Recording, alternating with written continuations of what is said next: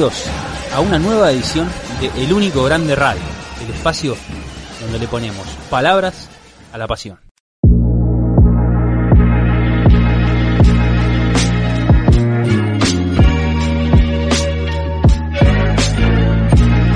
Arrancamos la recta final del campeonato, restan tres partidos que serán tres finales, donde Boca buscará el campeonato sin especulaciones. Godoy Cruz, mañana la bombonera, Colón el viernes en Santa Fe y Gimnasia Esgrima de la Plata en la última fecha, otra vez en el templo. El puntero tiene dos partidos que se sienten más complicados. Las visitas a La Plata y a Tucumán para enfrentar a estudiantes y a Atlético. Boca no depende de sí mismo, pero el camino debe ser el que marcó Paul Fernández en la semana cuando dijo no pensamos en River, pensamos en nosotros. Cuando lo escuché me dije a mí mismo, esa es la línea que se debe bajar desde adentro. Si Boca no mete 9 de 9, de nada servirá que River pierda algún punto en el camino. Desde lo futbolístico, Boca está bien, en crecimiento. Se nota que los jugadores le retribuyen al DT la confianza que les brinda.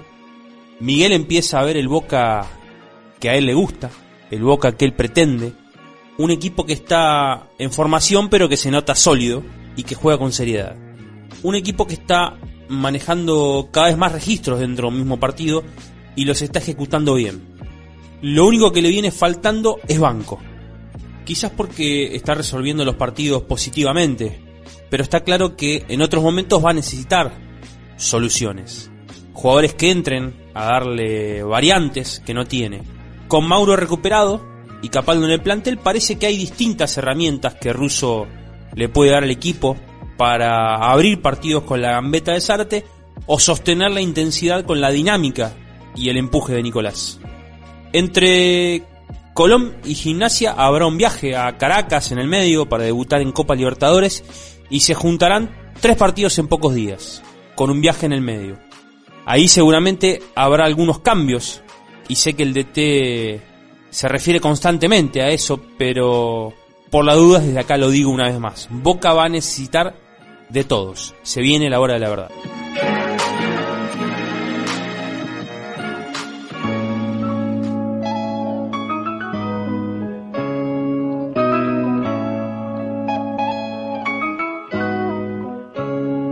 Como siempre pasan los programas de los sábados, la semana está llena de noticias, de todo lo que va pasando en los días anteriores a los partidos, de cada fin de semana. Hoy vamos a arrancar con la palabra de los protagonistas, o en este caso de un protagonista en particular. ¿Es así, Joel? Buenas tardes. Buenas tardes, Horacio. Y sí, como bien dijiste, tenemos algunas declaraciones que hizo el jugador de Boca Junior, Paul Fernández, en una entrevista en la semana. Lo primero que cuenta fue cómo vivió el partido ante Central Córdoba el domingo pasado. Yo creo que coincidimos todos que el partido era en principio durísimo. Ir a Santiago con la temperatura no era, no era normal pero bueno, creo que lo supimos jugar, sacar adelante muy bien y fue importante ganar allá y traer los tres puntos. Luego fue consultado sobre si ellos sienten la presión en los partidos como el del domingo, que salen a jugar sabiendo que River ya ganó su partido. Ya habíamos tenido esa misma situación antes y, y la habíamos resuelto bien. Eh, hasta ahora lo estamos haciendo muy bien, eh, no juega el resultado del otro lado, sino que pensamos lo que tenemos que hacer. Lo intentamos hacer bien, por suerte viene saliendo y cada vez nos vamos sintiendo mejor. Luego también nos cuenta un poco sobre su rol dentro de la cancha y su rol más precisamente en este equipo de Miguel Ángel Russo. Trato de, ayudarlo mucho a, a Campu en la mitad de la cancha. Eh, tenemos dos aviones por afuera que tienen mucha mucha más eh, presencia ofensiva que defensiva, entonces cuesta a veces eh, hacerlos retroceder, pero bueno, si están así, bienvenido sea que, vayan para adelante y bueno, estamos corriendo, lo estamos haciendo por el equipo, así que eh, toca hacer el trabajo sucio y bueno, eh, también hay que hacerlo. Luego le preguntan si el equipo está pensando en que River sí o sí tiene que perder puntos, o mejor dicho, si están pensando en qué momento River puede perder esos puntos.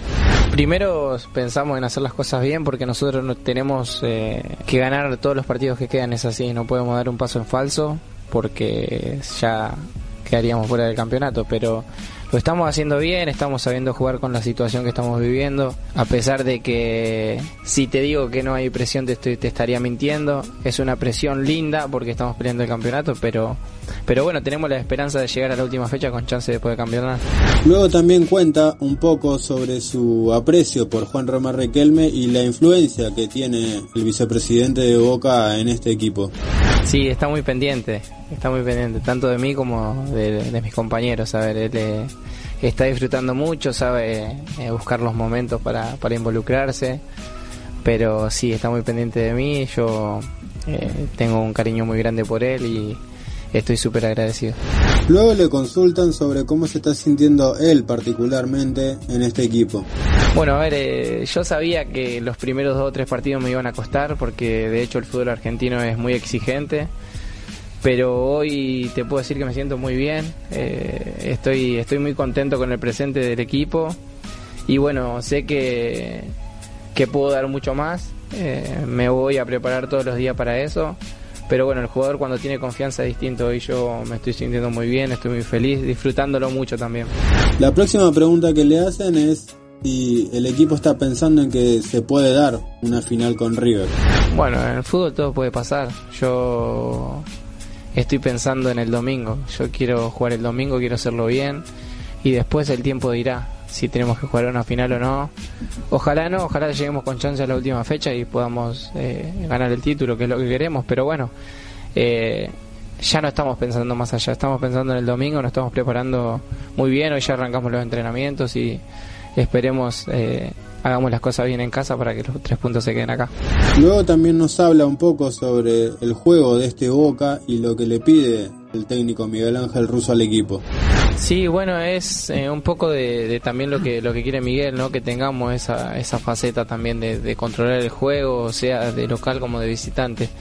Estamos intentando eh, encontrar eh, manejar los partidos eh, más rápido porque a veces nos partimos y somos un, un, equipo que le gusta ir para adelante y, y se repliega y se repliega con, con menos gente, pero bueno, estamos buscando ser compactos, eh, que el equipo sea corto y que tenga las dos facetas, eh, las de ser un equipo agresivo cuando va para adelante, pero también de tenencia. Luego le consultan sobre cómo está viviendo esta vuelta al club que lo formó y cómo se está sintiendo él. Sí, me tocó irme muy rápido del club. Bueno, yo estuve mucho tiempo, pero en primera división solo un año y medio. Y cuando me fui y volvía para jugar en la bombonera, eh, me costaba, en los primeros años me costó porque yo había oído muchas cosas lindas. Pero bueno, eh, algo, de, como dije antes, algo dentro de mí me decía que una chance más iba a tener y no la podía desaprovechar, así que ni bien estuvo esa posibilidad, no dudé ni un segundo. Luego le consultan sobre la competencia que hay en este equipo por el hecho de la jerarquía que tienen todos los jugadores de Boca. Estamos todos para lo mismo, como dije antes, todos queremos jugar, eh, hay mucha calidad. Eh, si vos miras para el banco, eh, yo miro y está Bebelo Reynoso en el banco. Qué jugador, eh. como Campuzano, como Marcone, me gustan, me gustan los que tratan bien la pelota, entonces eh, está bueno que estemos todos en el mismo plantel, eh, la competencia va, a crecer y va, si se sigue sana no hace bien a todos, así que tenemos que estar todos preparados porque seguramente necesitemos de todo en este momento. Y hay que seguir trabajando, al que le toque saltar a la cancha, desearle lo mejor, estar pendiente de que nos vaya bien y tirar todo para el mismo lado. Luego le consultan sobre el juego vertical que tiene este Boca de Russo, pero que queda un poco partido a la hora de defender, ya que Villa y Toto Salvio no tienen tanto retroceso. Sí, bueno, pero si seguimos haciendo los goles que hacemos, si nos queda ancha no, no hay problema y ya veremos cómo, cómo lo solucionamos, pero estamos trabajando para hacer un, equipo más compacto, que, mm. que seamos más difíciles de entrar y bueno, después eh, tenemos que tener todo, tenemos que tener la faceta defensiva y la ofensiva, así que vamos a trabajar para mejorar eso. La última pregunta que le hacen es sobre cómo siente la presión de estar en Boca. Eh, sí, es una presión estar en, Boca, es una presión porque el club, si, si te digo que no te estaría mintiendo, pero es una aprensión y una responsabilidad hermosa. A mí me encanta estar en el día a día en el club, me encanta salir a jugar a la bombonera, me encanta representar a Boca fuera de, Buenos Aires, así que lo estoy disfrutando mucho en el día a día. Eh, no siento presión, siento felicidad. Bueno, y así pasaban las declaraciones de Paul Fernández. Y el que también habló este viernes, como es habitual en conferencia de prensa, es el técnico Miguel Ángel Russo y dejó varias frases para resaltar. ¿Es así, Horacio? Sí, como siempre habló Miguel y como cada vez que Russo dice algo, deja frases para analizar si uno lee entre líneas. Seguramente los penales los siga pateando Carlos Tevez. Esa es la frase que elige y yo pienso al escucharlo, eso es un líder. Eso es lo que necesita Boca en un momento como este. Dice, no es para volvernos locos, no cambiamos nada, le baja la importancia a la situación y enseguida lo mima a Tevez, que viene en levantada, que se vuelve más importante partido a partido, tiene barrio, Miguel, y mucho vestuario. En otro momento le preguntan por los árbitros, particularmente después de que Rapalini fue parado por su pésimo arbitraje en River Banfield y le preguntan si le preocupa la labor de los jueces en la recta final del torneo. Ahí Miguel enseguida se despega, inteligente. Dice, a mí me corresponde hablar de Boca. Buscamos lo nuestro, estamos bien, hay que mantenerlo. Difícil sacarle ese tipo de declaraciones a Miguel ante preguntas como esa. Me quiero detener un segundo en eso. La mayoría la mayoría de las preguntas incómodas o malintencionadas a Russo llegan de periodistas partidarios. Lo quería decir porque me parece que se puede y se debe preguntar, pero no es necesario buscar que después el matutino deportivo del país haga una tapa de Russo diciendo algo que no suma. Por suerte el de Tela tiene clarísima. Continuando con la conferencia, Miguel se refiere al proyecto que impulsa Román junto con la gente que maneja el fútbol para que todas las categorías de las inferiores de Boca jueguen con enganche. Y lo abarca de forma muy global porque habla de la búsqueda del distinto, no habla del enganche. La búsqueda del distinto y la necesidad de Boca de producir esos jugadores. Y obviamente adhiere a la línea que plantea la dirigencia. Me gusta jugar con enganche, dice.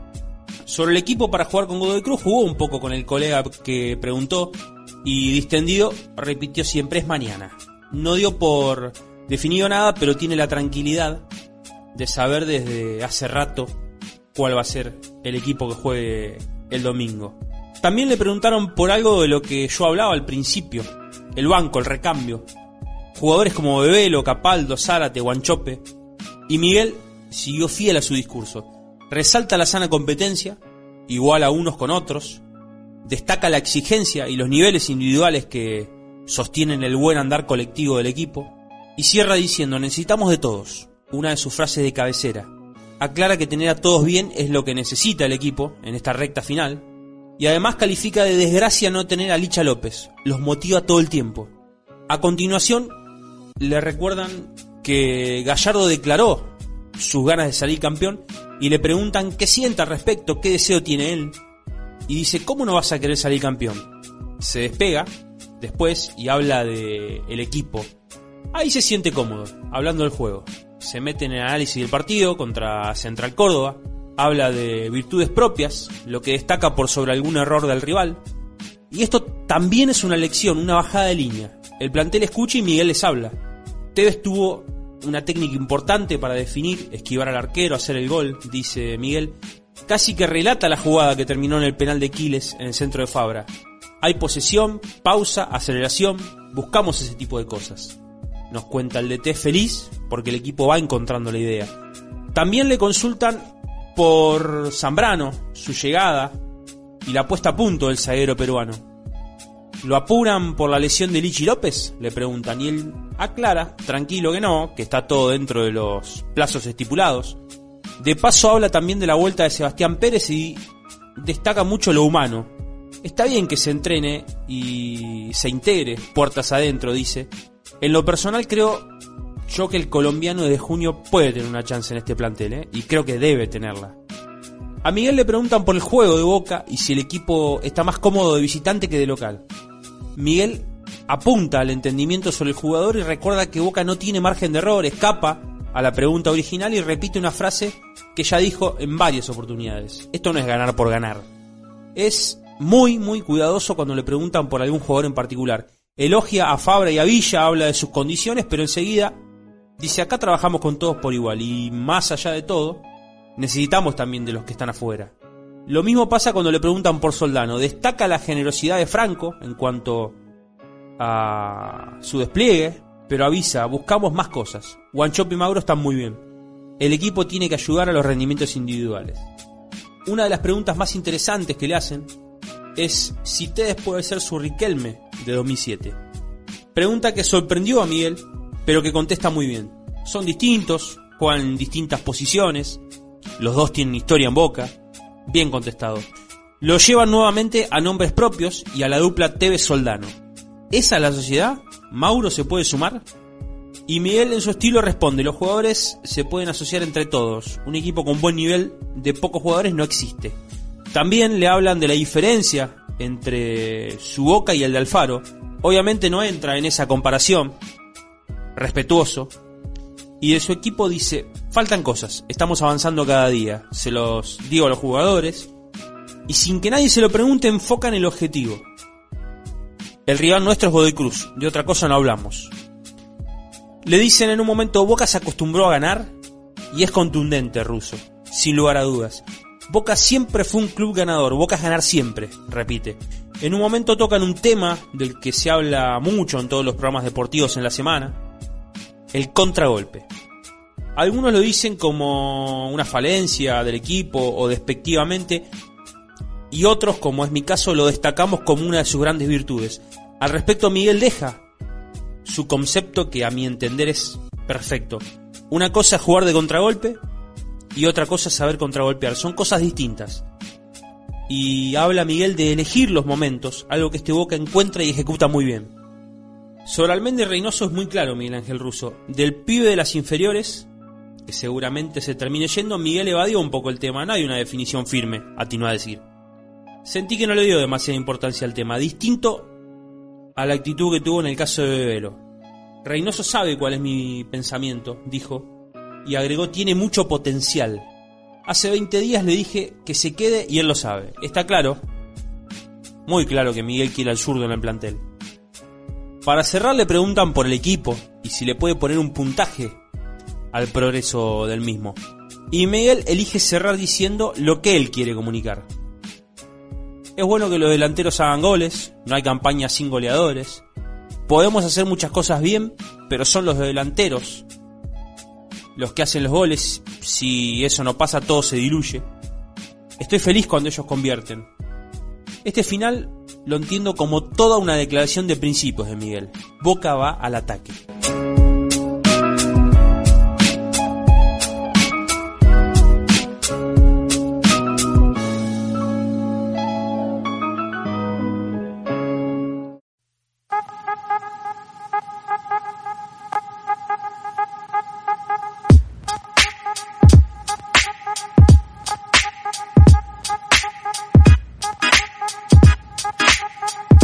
Como en cada programa tenemos información que tiene que ver con el fútbol femenino de Boca Juniors. Y para hablar al respecto le damos la bienvenida a Raquel, la voz autorizada del único grande en el tema. Buenas tardes, Raquel. Andrea Ojeda, una de las futbolistas más importantes de la historia del fútbol femenino en Argentina. Nació el 17 de enero de 1985 en Quilmes y su historia es muy interesante porque su amor por el fútbol y por Boca empezó muy temprano en su vida. A los 12 años, participó de una prueba en el Ceneice donde convirtió dos goles, pero el DT de ese momento le dijo a su papá que era muy chica, que vuelva cuando tenga 14 años. Entre los 12 y los 14 años, sus días se dividían entre el equipo Castelli y Temperley. En este último, se las rebuscaba para poder entrar a la cancha. Tuve que jugar con documentos truchos, porque aún no contaba con la edad mínima para participar en los torneos de AFA. Me rompieron la ficha por ser menor de edad y en más de una oportunidad tuve que hacerlo con el DNI de otra compañera, contaba Andrea. La llegada a Boca se gestó en un partido entre Genesis y Gasoleras. El DT de Boca quedó encantado y le pidió a su familia el número de teléfono. Al poco tiempo estaba entrenando. Alguna vez, la hoy goleadora contó su asombro en los primeros entrenamientos y lo que sintió cuando vio a Canigia correr cerca de ellas en el complejo de Casa Amarilla, hoy Pedro Pompilio. A los 19 años empezó el profesorado de educación física, pero tuvo que dejarlo a los dos años. Entre trabajo y sus entrenamientos para la selección argentina, no quedó tiempo para otras cosas. El premio llegó en forma de campeonato. La selección, con Andrea en el plantel, ganó la Copa América 2006 y clasificaba para el Mundial de China 2007 y los Juegos Olímpicos de Pekín 2008. Los números de Andrea Ojeda en el Geneise superan a cada jugador y jugadora que haya pasado por el club. Son más de 20 títulos y más de 400 goles. Sin duda que los 10 campeonatos conseguidos de manera consecutiva fueron increíbles, pero mi preferido es el que conseguimos cuando tenía 15 años, porque salí goleadora. En un momento, más o menos, tenía la cuenta exacta de la cantidad de tantos que llevaba, pero de a poco, a medida que iba creciendo, empecé a no darle tanta relevancia. Lo importante siempre es salir campeonas, expresa la delantera. Tras 17 temporadas consecutivas en la Boca, en 2016 se fue a España, dos temporadas en Albacete y una en Granada, para tener una experiencia de vida diferente a la que llevaba y seguir aprendiendo del deporte que más le apasiona jugando una de las ligas más importantes del mundo. En 2019 decidió retornar a la Argentina porque algo distinto estaba ocurriendo. En España tenía casi todo programado. En España tenía casi todo programado para quedarme un año más. Estaba estudiando para ser entrenadora. Pero surgió lo del fútbol profesional en el país y me dieron ganas de volver a defender la camiseta Ceneice. Veo mucho más apoyo. Noto que hay ganas de ayudar a esta disciplina. Pero queda mucho por hacer. Por ejemplo, trabajar en inferiores.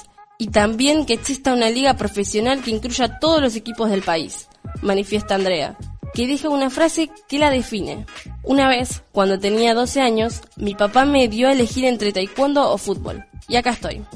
Gran historia de vida de la goleadora histórica de Boca Juniors y gracias Raquel por traernos su historia. Te esperamos el martes.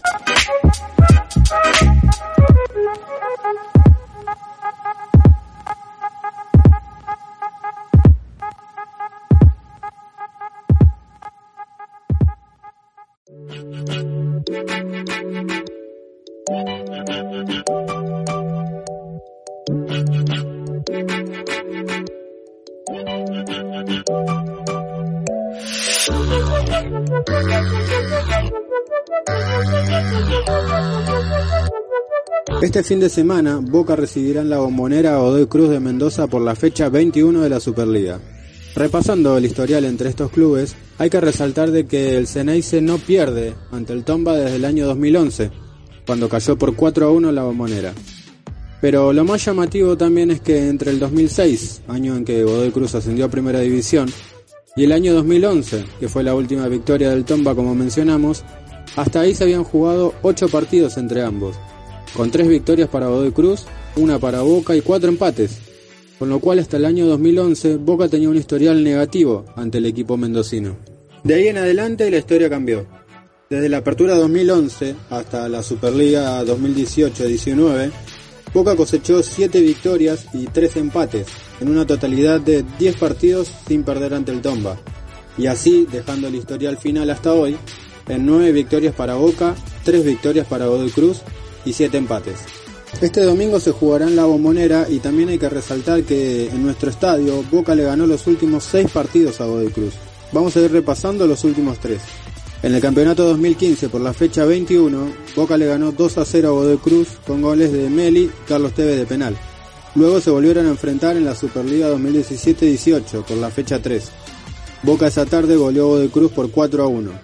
Los goles los marcaron Pablo Pérez en dos oportunidades, Cristian Pavón y el uruguayo Nathan Nández. El último partido en la bombonera fue el año pasado, en la Superliga 2018-19, por la fecha 17 y Boca ese día venció por 2 a 0 a Godoy Cruz con goles del Pipa Benedetto y Mauro Zárate. El domingo vuelven a enfrentarse en el templo y esperamos que Boca siga alargando su racha de victorias en casa ante el Tomba. Bueno, como bien dijo Joel, mañana la bombonera desde las 19.40 horas, Boca recibe a Godoy Cruz. El equipo de Mario Siacua viene de ganarle a Huracán 2-1 y va a intentar seguir en levantada después de perder cuatro partidos consecutivos. El Tomba está último en el torneo con 12 puntos, apenas 18 goles a favor y 40 en contra. Pobrísima campaña. Boca por su parte segundo y en la pelea por el título tendría un solo cambio con respecto al equipo que goleó a Central Córdoba, el ingreso de Junior Alonso por el lesionado Lisandro López. Si no pasa nada raro y Russo no sorprende, los 11 de Boca serían Andrada en el arco, la defensa de cuatro, como siempre, Buffarini, Izquierdos, Alonso y Fabra. En la mitad de la cancha, Campuzano como volante central, cerquita del Paul Fernández. En la derecha, Salvio, en la izquierda, Villa. Arriba, Tevez y Soldano. Boca buscará ganar en la bombonera donde le cuesta un poco más, al menos en el juego en esta segunda etapa de Russo. Pero, ¿cómo le fue a Boca en todo el recorrido de esta Superliga jugando como local? En la fecha 1, empate 0 a 0 con Huracán en el inicio de la Superliga. En la fecha 3, victoria 2-0 frente al Dosivi. En la sexta fecha recibe a Estudiantes, victoria 1 a 0. En la octava, empate 1 a 1 con Newells. En la décima, derrota 0-1 con Racing, dura derrota esta en la bombonera. En la fecha 12, goleada 5-1 a Arsenal.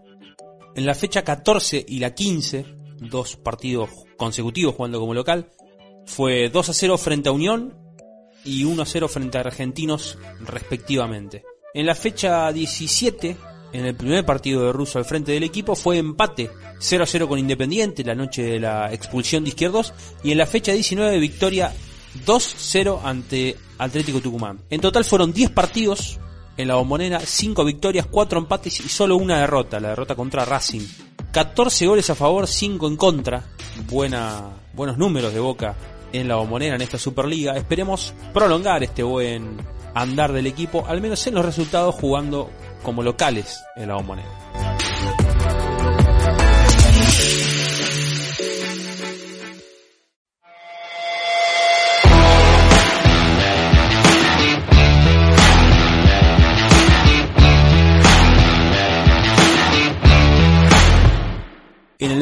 En el que se mueve la vida de Boca día a día, la semana dejó muchas noticias que compartir con ustedes, pero quiero hablar de algunas en particular. La primera es la situación de Cristian Pavón, porque el equipo de la MLS Los Ángeles Galaxy, donde el cordobés está préstamo y es dirigido por Guillermo Barros Esqueloto, estaría dispuesto a comprar al extremo. La opción de compra es de 20 millones de dólares, pero los norteamericanos intentarán negociar el pago de algo menos. En Boca están expectantes por la idea de desprenderse definitivamente de la ficha de Guicham. Otra posible venta, y también a Estados Unidos, es la de Agustín Almendra.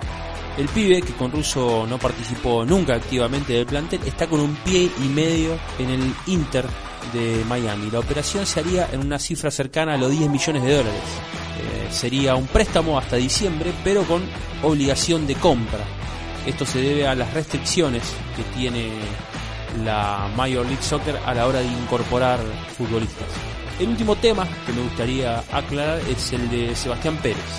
El volante colombiano, cuyo pase pertenece a Boca, estaba a préstamo en Barcelona de Ecuador, pero como el equipo ecuatoriano no le podía pagar su salario, el volante arregló la rescisión de contrato. El tema es que la nueva dirigencia no reconocía ese arreglo y pretendía que el jugador se quede. Lo cierto es que el cafetero se negó a entrenar si no le regularizan su, situación y Boca logró un permiso especial para que Pérez entrene en el club. El tema es que no lo pudo utilizar ya que el jugador tiene contrato vigente con los ecuatorianos. Así, Sebastián permanecerá hasta junio sin jugar, pero entrenando de cerca con sus posibles compañeros. Así como miramos a lo que pasa hoy y sacamos conclusiones de lo que vendrá, también está bueno hablar de la historia de Boca. Por eso les quiero contar algunos hechos destacados que ocurrieron un día como hoy, 22 de febrero, en la historia de Boca. Un 22 de febrero de 1981, el mejor jugador de la historia se ponía por primera vez la camiseta de Boca. Diego Armando Maradona debutaba en una victoria ante Talleres 4-1 en la bombonera y marcaba dos goles de penal, sus primeros con la azul y oro. Ese equipo, que sería campeón, tenía jugadores como Gatti, Hugo Alves, Mouso, Carlos Córdoba, Marcelo Troviani, Miguelito Brindisi, el Mono Perotti, Abel Alves, y lo dirigía el gran Silvio Marzolini. Ese Boca fue campeón ganándole el torneo al Gran Ferro de Dirigol por un punto, ganando 20 partidos sobre 34 jugados y perdiendo solo 4. Diego fue el goleador del equipo con 17 tantos y se dio el gusto antes de partir a Barcelona. El 22 de febrero, pero de 1976, se producía otro debut. Francisco Pedro Manuel Sá, Pancho Sá, como lo conoció el mundo del fútbol. Llegó a Boca Grande y después de haber ganado cuatro Libertadores con Independiente, pero se afianzó y fue figura del equipo del Toto Lorenzo. En Boca jugó 259 partidos, convirtió dos goles y ganó seis títulos. Metropolitanos 1976 y 1981, Nacional 1976, Libertadores 1977 y 1978 y la Copa Intercontinental 1977. Un ídolo absoluto de la historia llenense. En ese debut de Maradona, en ese 22 de febrero del 81, se produjo también el de otro crack y para muchos el mejor jugador de ese equipo, Miguel Brindisi. Miguel era un exquisito, un 10 que se transformó para convivir con Diego en aquel equipo. Totalizó 102 partidos en Boca, marcó 31 goles y ganó ese maravilloso torneo metropolitano del 81. Otro 22 de febrero, pero más cerca en el tiempo, en 1991, nació Frank Fabra, lateral izquierdo colombiano. En su país jugó en Envigado, Deportivo Cali y en Independiente Medellín. Llegó a Boca en 2016 y conquistó al hincha con su técnica, con sus buenas proyecciones, aunque no fue el mismo después de una lesión que tuvo. Hoy recuperado es titular en el equipo de Russo, viene levantada. Frank lleva 96 partidos jugados en Boca y 9 goles convertidos, además de haber ganado dos títulos. Desde acá le mandamos un muy feliz cumpleaños a Frank Fabra. Se nos termina el tiempo del programa, pero antes de irme les quiero recordar que para estar informados de todo lo que pasa en el mundo Boca nos pueden seguir en Facebook o en Instagram, buscándonos como arroba el único grande oficial, o en Twitter como arroba el único grande OF. Para volver a escuchar este programa o cualquiera de los anteriores lo pueden hacer en www.fmwen.com.ar o en Spotify buscándonos como el único grande en la sección de podcast. Gracias a Raquel y a Joel como siempre por sus aportes, gracias a FM por el espacio y gracias a ustedes por estar del otro lado. Soy Horacio Peña y esto es El Único Grande Radio.